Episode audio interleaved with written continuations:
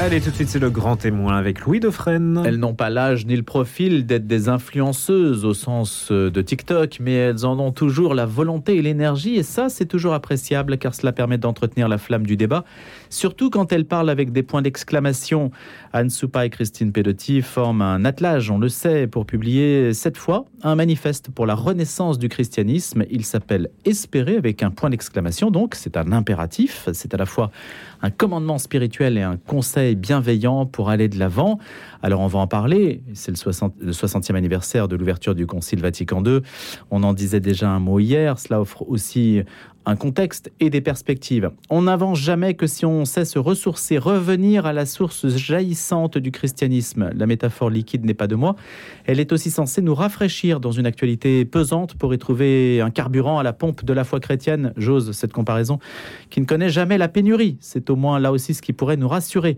Bonjour Anne Soupa. Bonjour. On vous présente toujours comme bibliste, écrivain, cofondatrice du comité de la jupe et de la conférence catholique des baptisés francophones. Ce sont des fonctions que vous exercez toujours euh, Celle du de président du comité de la jupe, oui. La CCBF a une nouvelle présidente depuis déjà deux mandats. Euh, mais au comité de la jupe, euh, je suis très fière de voir que l'assistance s'est considérablement rajeunie, ce qui prouve qu'il y a un problème. Euh, donc euh, le comité de la jupe se porte très bien. Et pourtant, espérer, vous l'avez dit d'ailleurs, ça n'est pas l'objet de faire des réformes institutionnelles ou des choses comme ça, c'est autre chose. Bien sûr, on a délibérément pris un pas de côté pour nous dire, euh, Christine et moi, mais, mais qu'est-ce qui nous fait vivre? Qu'est-ce qu'on a à la source de notre, de notre christianisme? Quelle est cette source jaillissante, effectivement, qui, qui ne se tarit pas, comme vous venez de le dire, et qui nous fait avancer? Et nous nous sommes vraiment rendus compte qu'il y avait aujourd'hui une crise de l'espérance. Dans un sondage que nous venons de réaliser, on se rend compte que 71% des Français pensent que leurs concitoyens n'ont pas confiance en l'avenir. Donc, euh, vous voyez, il y a, c'est vraiment le temps d'avoir une parole d'espérance parce que parce que l'espérance ça naît dans, dans, la désespérance dans la crise dans, dans la difficulté. Et nous sommes plongés dans des difficultés énormes autant dans l'église que dans la société. Espoir espérance ça n'est pas synonyme. Non l'espoir a un but précis. J'ai l'espoir de guérir demain par exemple. L'espérance c'est une sorte de confiance en l'avenir d'élan profond qui nous fait dire que ben, on est capable de traverser la crise qu'il y aura toujours un lendemain, euh, que rien n'est perdu, rien n'est fini, simplement à condition de savoir s'adapter aux nouvelles conditions euh, euh, de, de, l'existence, au nouveau contexte dans lequel on est plongé. Alors vous faites, Anne Soupa, trois constats pour poser le, le débat. Le premier, c'est le discrédit global des institutions. C'est particulièrement évident, dites-vous, pour le catholicisme en proie au désastre des abus. Le deuxième constat, c'est le legs du christianisme. Une ample partie des valeurs philosophiques et politiques, des productions intellectuelles, etc., euh, eh bien, vient de cet héritage-là. Il est considéré comme bénéfique avec le risque, dites-vous, je crois qu'en fait, euh, on est perdu un petit peu la sève parce qu'on ne sait plus très bien d'où vient finalement le système dans lequel on vit aujourd'hui. On a perdu ce repère-là. Et puis le troisième constat, et c'est là que j'y peut-être la source de l'espérance, c'est la curiosité qui demeure à l'égard de la personne de Jésus. C'est de là que vous partez. Oui, parce que Jésus est une figure qui, je ne vais pas dire qu'elle fascine, mais elle, elle interroge profondément parce que euh, l'humanité de Jésus, le fait que sa vie soit parfaitement accomplie dans le don de sa vie à la croix, c'est quelque chose qui nous, qui nous questionne. Je ne dis pas qu'on est automatiquement enclin à le suivre parce que c'est plus difficile, mais ça nous questionne profondément et surtout, c'est vraiment l'expérience de ma vie, euh, je crois que Jésus nous donne les clés pour vivre ensemble en société, sans avoir besoin d'invoquer Dieu pour cela. Et c'est cette humanité parfaitement accomplie qui ne laisse personne sur le côté, qui se donne pour le souci de l'autre, je trouve que là, il y a une leçon d'humanité inépuisable. Et je pense que nos concitoyens sont euh, extrêmement respectueux de la figure de Jésus pour cette raison et, et questionneurs. Mais vous êtes réservé à l'égard, par exemple, de, du mouvement évangélique, d'un ressourcement assez radical comme peut en témoigner l'évangélisme. Vous dites qu'en fait, nous, on est habitué au rapport entre raison, intelligence, à une foi inscrite. Ah ben, l'évangélisme au sens institutionnel, mmh. comme vous l'envisagez là, c'est un mouvement qui, euh, euh, qui a la vue assez courte, euh, c'est-à-dire qu'il imagine une action de Dieu immédiate, sans médiation, à la fois dans le temps et dans l'espace, sans médiation, une action qui, va se voir tout de suite. Or, le catholicisme, au long de son expérience, a appris que l'action de Dieu, elle était diffuse dans le monde, elle était dans le longtemps, euh, elle ne se voyait pas tout de suite, et elle était d'abord ancrée dans une foi en la présence du Christ parmi nous euh, pour nous soutenir dans, dans notre vie, nous aider à devenir plus humains et à nous rapprocher les uns des autres. Mais si vous récusez, Ansupa, le principe euh, évangéliste qui n'y est pas, ou évangélique, hein, selon ce que l'on dit, on va dire, de ce qui vient de la culture protestante, l'absence de médiation, et si l'institution ne vous satisfait pas, où vous situez-vous? Mais, l'institution, elle est toujours réformable, l'institution, elle est nécessaire. Euh, je ne nie pas la place d'une institution, mais l'Église est une grande maison qui dépasse les frontières de l'institution. Et, Dieu merci, tout le monde peut y avoir la parole. Et j'estime que ma parole peut enrichir l'institution. Ma parole est celle d'autres, notre parole à nous tous. Il faut qu'il y ait une opinion publique dans l'Église. Comment la prenez-vous la parole dans l'institution aujourd'hui, Anne Soupa? Vous êtes sollicité Vous? Vous m'invitez. Oui, mais vous m'invitez, vous voyez. Et, je ne suis pas le seul. Et, je l'apprends, et je l'apprends dans tout mon travail que je considère être un travail d'apostolat, un travail pastoral. Je suis invité, je parle, j'anime des groupes, euh, euh, j'ai une parole, effectivement, et, et je suis comme beaucoup d'autres qui prennent la parole dans l'Église. Est-ce qu'aujourd'hui, le espérer, ça veut dire c'est espérer malgré tout ce qui se passe, malgré tout ce que l'Église, tout ce que l'institution subit? On a l'impression que c'est un peu espérer envers et contre tout. Mais, mais vous savez, l'espérance, euh, ça, n'est pas quelque chose euh, qu'on dit dans, des dans, dans un contexte de facilité. L'espérance, c'est quand on se cogne contre des murs et qu'on ne voit pas l'issue et qu'on fait appel à ce qui est le plus, le plus profond en nous, c'est la confiance en la vie, la confiance dans l'avenir, la confiance qu'il y a une solution à tout. Et, je crois que les crises que nous traversons actuellement, autant dans l'Église que dans la société, elles auront un lendemain. Mais à condition que cette parole d'espérance ne soit pas un vœu pieux, euh, ne soit pas une simple parole en l'air. Euh, pour que l'espérance soit crédible, il faut donner des gages. C'est-à-dire qu'il faut s'engager, se mettre soi-même en gage dans une action. Et vous savez, c'est ce que demandait la jeune Greta Thunberg quand elle a pris la parole il y a quelques années. Elle dit, je veux paniquer, je veux agir pour la planète. Il suffit pas d'avoir des bonnes paroles, il faut mordre dans le réel, il faut s'ancrer dans des actes. Et là, euh, la, la, leçon est valable pour qui en fait? Vous estimez qu'il y a trop de paroles échangées comme ça sans conséquence?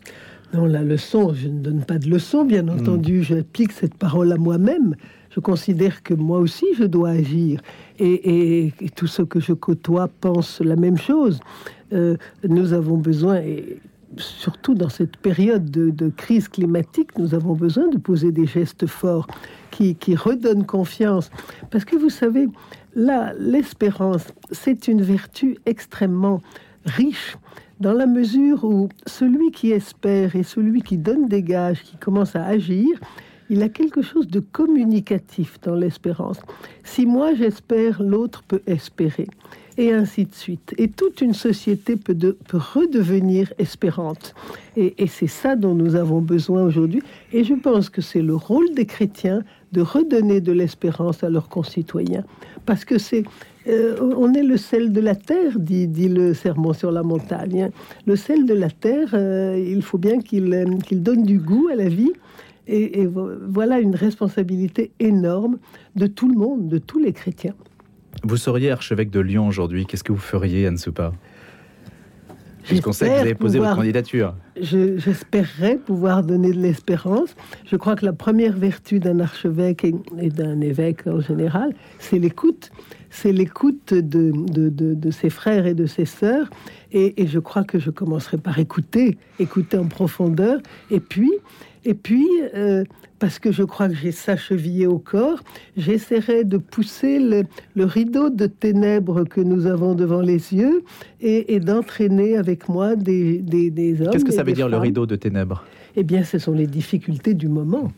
C'est la crise climatique, c'est la crise institutionnelle dans l'Église, c'est la crise de la démocratie, euh, euh, c'est le retour des régimes autoritaires. Euh, vous avez extrêmement de, sujets de, ténèbres aujourd'hui. Donc nous avons besoin ensemble de dire non, il y a une solution, il y a un avenir, nous voulons regarder derrière. et je pense qu'un archevêque peut aider avec d'autres à faire ça. Vous dites euh, les idéologies ont été mises en échec. Vous dites aussi que les autres religions, les religions en règle générale, euh, vous le dites, sont sur la défensive. Comme si elles l'étaient toutes. On n'a pas le sentiment que toutes les religions soient nécessairement sur la défensive. Est-ce que, par exemple, l'islam est sur la défensive aujourd'hui? Oui. Ah oui. Oui, parce que il continue. Moi, je, parle de je ne vais vous parler que de l'islam que je connais, que des personnes que je rencontre. Je rencontre beaucoup de personnes dans l'islam qui sont encore dans une attitude de comparaison avec le christianisme. Dès qu'on leur, euh, dès qu'on leur demande quelque chose, euh, qu'on met un sujet sur la table, mmh. tout de suite ils vont oui, mais vous, vous faites ça tout de suite, on est renvoyé à ce qu'on fait, comme si l'islam n'avait pas pris son autonomie dans la société, comme s'il n'avait pas bien trouvé sa propre place, qui n'est pas la place qu'il avait ailleurs, dans d'autres pays et dans d'autres temps, mais une place particulière qui est à faire. Et je crois que oui, que l'islam est encore sur la défensive, profondément. On a l'impression que les, les, religions se positionnent aussi les unes par rapport aux autres et que si l'islam suscite quelques inquiétudes, ça radicalise de fait une appartenance chrétienne qui peut recouvrir des aspects identitaires. Ça, vous, vous êtes foncièrement euh, hostile à cette évolution-là Mais c'est pas que je suis hostile euh, ou pas, c'est que je constate. Je constate qu'il y a effectivement une certaine crispation, un retour identitaire qui fait que on se positionne euh, comme si on avait notre drapeau devant nous et qu'on a besoin de le brandir très haut. Mais notre identité, vous savez, dans, dans la lettre aux Colossiens, il y a votre vie est cachée en Christ. C'est-à-dire que tout ce que nous faisons, ce n'est pas forcément ce qui se voit qui compte, mais c'est ce qui se vit intérieurement. Et je crois que si nous vivons notre foi, si nous la vivons pleinement, nous avons moins besoin de notre identité. Bon. Mais effectivement, il y a on peut considérer qu'il y a une sorte de combat des religions pour une visibilité plus grande. Et ça, c'est déplorable parce que euh, parce que c'est contraire à l'esprit des fondateurs et, c'est nuisible. Ça nuit au crédit des religions dans l'esprit des gens ça n'apporte que des problèmes. L'idée, à ne pas d'ensemencer le monde, d'être discret, de ne pas sortir son étendard, aussi d'avoir une église beaucoup moins pompeuse, c'est une idée qui a animé Vatican II à ses débuts en, 62, on célèbre aujourd'hui le 60e anniversaire, aujourd'hui cette semaine. Est-ce que cette idée-là aujourd'hui, quelle leçon tirez-vous en fait de cette posture-là, si tant est que ce soit une posture, hein, de cette, en tout cas de ce choix-là? On n'a pas forcément l'impression qu'il a aussi porté toutes ses promesses, répondu à toutes ses promesses. Mais le, problème n'est pas, il n'est pas là le problème. Le problème, c'est que la société dans laquelle Vatican II a posé ses, conclusions, cette société a changé. C'était une société euh, profondément optimiste, une société de croissance, une société où on pouvait avoir pensé éradiquer le mal. L'inverse d'aujourd'hui. Exactement l'inverse d'aujourd'hui. Mais euh, Vatican II vit dans un, dans un grand contexte sociétal, il ne le suscite pas, il, est, il vit avec, et, ce qui a été vrai hier n'est plus vrai aujourd'hui, parce que pour les raisons dont on a parlé il y a un instant, et effectivement, aujourd'hui, c'est un nouveau contexte dans lequel il y a une sorte de durcissement de toutes les positions, et dans laquelle nous devons nous ancrer très profondément dans une foi qui nous invite à considérer l'autre comme un frère ou une sœur dans la prudence, toujours dans le respect de lui-même, mais aussi dans cette sorte de, de, sagesse qui fait que lui c'est lui, moi c'est moi, et que nos intérêts parfois divergent. Et si on devait faire un Vatican III, alors qu'est-ce que ce serait, Ansoupa Si on devait s'adapter à, cette, euh, à ce temps que nous vivons, si le contexte est totalement différent, est-ce qu'il y aurait une autre manière de faire? C'est une magnifique question. C'est une magnifique question à laquelle je n'ai pas les éléments de réponse parce que je pense que beaucoup de personnes euh, s'y cognent euh, aussi. Euh, je crois que ce serait justement l'espérance qu'il faudrait diffuser autour de nous et, inviter chacun à être lui-même dans le respect d'autrui à redécouvrir la force du, du voisinage. Nous ne sommes pas indifférents les uns aux autres, nous avons des voisins et nous leur devons euh, l'attention, le respect. Euh, la montée de l'individualisme a beaucoup nuit à, à, nos concitoyens. Je crois que nous avons un sens de, de, la communauté, mais pas du communautarisme, et de la vie sociale qu'il faut réinventer. Le bien commun aujourd'hui est mis à mal. C'est un mot que vous, une expression en tout cas que vous, vous validez, que vous appropriez sans difficulté, le bien commun. Ah, le bien commun, c'est essentiel. Ça, ça peut être un, un point, un carrefour. Oui, oui, Bien sûr. Et vous regardez les Ukrainiens comme ils ont retrouvé cette notion de bien commun autour de la liberté de leur pays, la patrie. Euh, c'est quelque chose qui, chez nous, il y a dix ans, suscitait des moqueries. Aujourd'hui, on a tout à fait euh, euh, viré de bord sur ce sujet et, on est admiratif de la position des Ukrainiens, de leur résilience, de leur adaptabilité. Bon. Et donc, vous voyez qu'il y a chez nous des vertus à retrouver, à condition qu'elles ne servent pas à nous dresser les uns contre les autres. Alors je précise, espérer se présente comme un manifeste pour la renaissance du christianisme, de surcroît dans une maison d'édition grand public, Albin Michel. Et c'est écrit à quatre mains, donc avec Christine Piedotti. Et Anne Soupa donc, qui nous en parle ce matin. Il y a euh, un chapitre en, annexe euh, qui s'appelle Point sensible, que vous avez donc voulu mettre un petit peu à part, parce que ce sont des considérations qui portent moins sur le, cœur nucléaire, si on peut dire, de la foi, la foi au regard des Écritures, où vous parlez de sexualité, de fin de vie et d'IVG, par exemple. Et là, là, vous prenez des positions, vous validez, vous avez estimé que qu'il fallait en parler. Alors, on a, on a construit ces, six questions sur des points sensibles, effectivement, pour euh, valider cette idée que je viens d'exposer avec vous, que l'espérance, ça suppose qu'on s'engage, qu'on plonge dans, le cœur de nos problèmes actuels, dans nos, dans nos débats de société, pour avoir notre mot et, montrer que nous ne sommes pas euh, complètement dans l'azur, mais bien dans, le, dans la glaise du sol. Bon. Donc effectivement, nous avons pris position sur cette question de l'IVG de manière très prudente, si vous le, lisez euh, jusqu'au bout, pour dire que le corps des femmes est le premier lieu où cette décision se prend. Ça nous paraît être le cœur de la question. Euh, ce que disent les femmes et respecter la parole des femmes. Voilà, ça, ça me paraît être le, la, la ligne directrice de ce qu'on a dit. Mais euh, l'avortement n'est jamais une bonne chose. Est-ce que faire écouter, euh, Anne Soupa, est-ce que faire écouter le battement du fœtus, le battement du cœur du fœtus à la femme qui envisage d'avorter, est-ce que c'est une bonne euh, proposition? Avant qu'elle prenne sa décision dans les 72 heures Je ne suis pas sûre parce que c'est quelque chose qui peut extrêmement la, la, la, la, frapper. La, bon, encore une fois, la décision lui revient. J'ai pas, j'ai pas à me prononcer là-dessus. C'est elle qui sait quel avenir elle peut donner à un enfant. Euh, c'est pas, c'est pas ceux qui l'entourent. Ceux qui l'entourent, ils, il l'éclairent. Bon, mais c'est elle qu'on fait écouter, c'est pas à son entourage. Oui, hein. j'ai bien, j'ai bien compris. Il l'éclaire avec hmm. ça, mais après la décision lui revient. Sur la sexualité, vous dites, euh, il y a bien une concurrence. L'idée aujourd'hui, hein, qui est toujours ancrée, il y a bien une sorte de concurrence entre les plaisirs de la chair et l'amour de Dieu. Ça, c'est une idée dont on n'arrive pas à se départir. Vous semblez le déplorer. Ah oui, oui, oui, parce que je crois que euh, il y a, il n'y a pas d'opposition. Euh, dire qu'il y a continuité, je le crois, mais euh, il ne faudrait pas croire que que le plaisir sexuel et le désir de Dieu se confondent.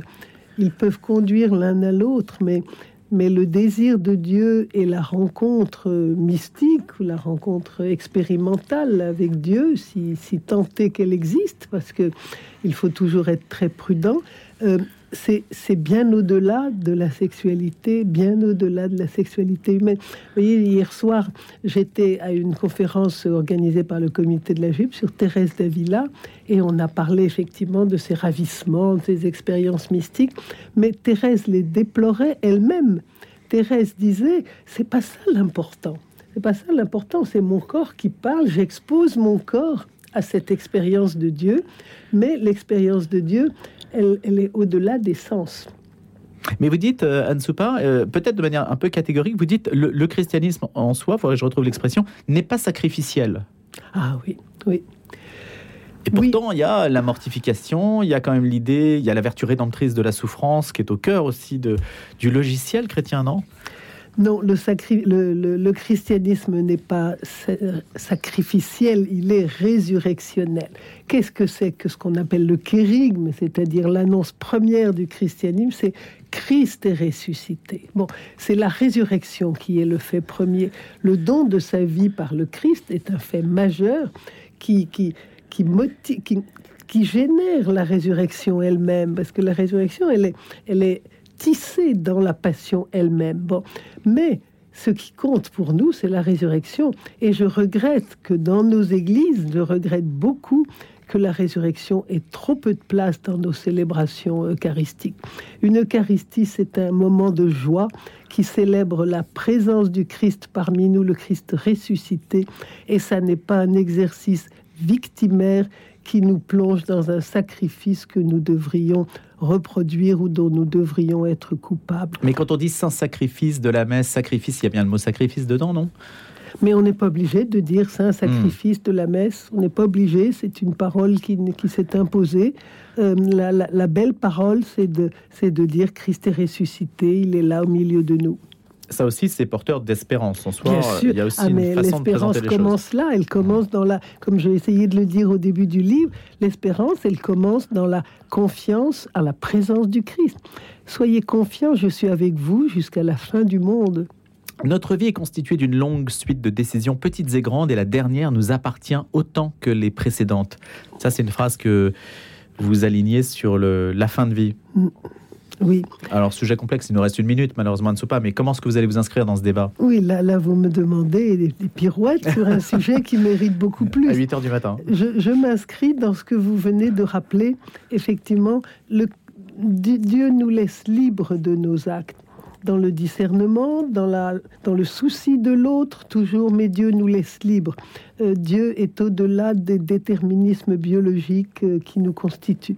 Donc, euh, si la vie devient impossible, si le terme de la vie est une question d'heure ou de jour, et, et si la personne le demande, je considère qu'il faut respecter sa demande. Mais tout ça dans des protocoles complexes, en partageant la parole avec des médecins, pas un seul médecin, mais plusieurs. Enfin bon, on est bien d'accord que c'est une question difficile sur laquelle les mots tranchés euh, peinent à rendre compte. Merci beaucoup Anne Soupa d'être venue nous parler de ce manifeste pour la renaissance du christianisme chez Alba Michel, écrit avec Christine Pedotti. Espérez avec un point d'exclamation. Je vous souhaite une excellente journée. Et puis, comme on a lancé plein de pistes sur des débats complexes, on aura l'occasion certainement d'en reparler. Bonne journée, merci.